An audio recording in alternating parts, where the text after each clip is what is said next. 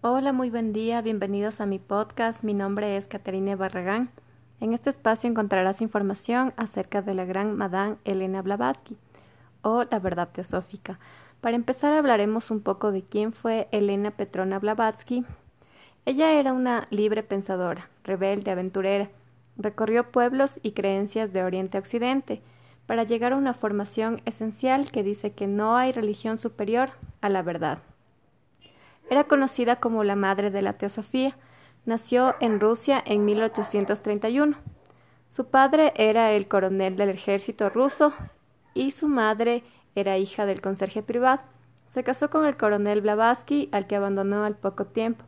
En 1875 fundó la Sociedad Teosófica en Nueva York junto al coronel Henry Steele Orcott. Su obra representa una de las más vastas empresas del pensamiento oriental. Escribió grandes obras, entre ellas las más importantes, La Doctrina Secreta e Isis sin Velo. Para hablar sobre el tema contamos hoy con la presencia de nuestro invitado especial, Andrés Hidrobo. Es un filósofo, escritor, colaborador en distintos medios de comunicación. Hola Andrés, ¿cómo estás? Bienvenido. Cuéntanos acerca de Madame Blavatsky y sus grandes aportes. Hola, buenas, muy buenas.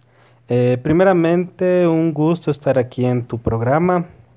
Y bueno, entre los aportes que nos dio la gran Madame Blavatsky fue crear una gran fraternidad universal de todos los hombres y mujeres sin distinción alguna.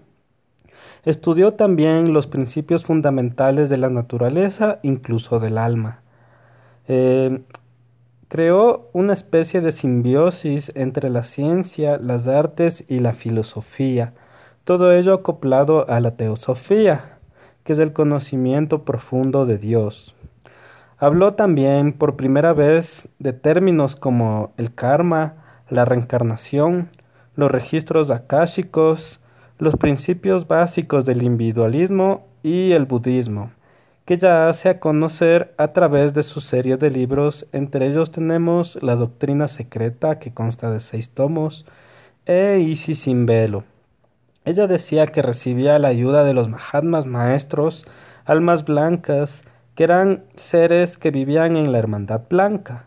Ella accedía a esta información a través de la luz astral. Al momento de dormir, ingresaba ella a los registros akáshicos, donde se encuentra el pasado, el presente y el futuro de toda la humanidad. También hablaba ella de la aparición de las siete razas. Y bueno, Blavatsky muere en Londres de 1891 rodeada de sus discípulos y dejando un gran legado.